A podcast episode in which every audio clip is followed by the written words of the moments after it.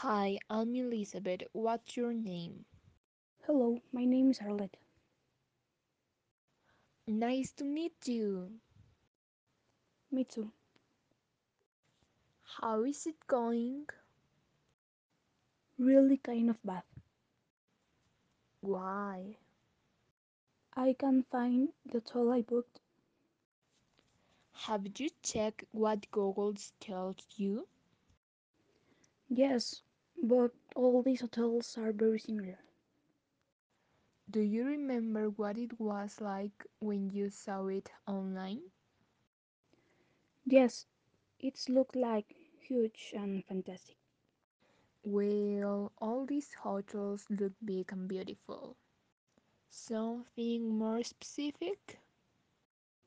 Looks like touristy and picturesque. Maybe it's that. Go ask. Okay, thank you so so much. Goodbye. Bye, my friend.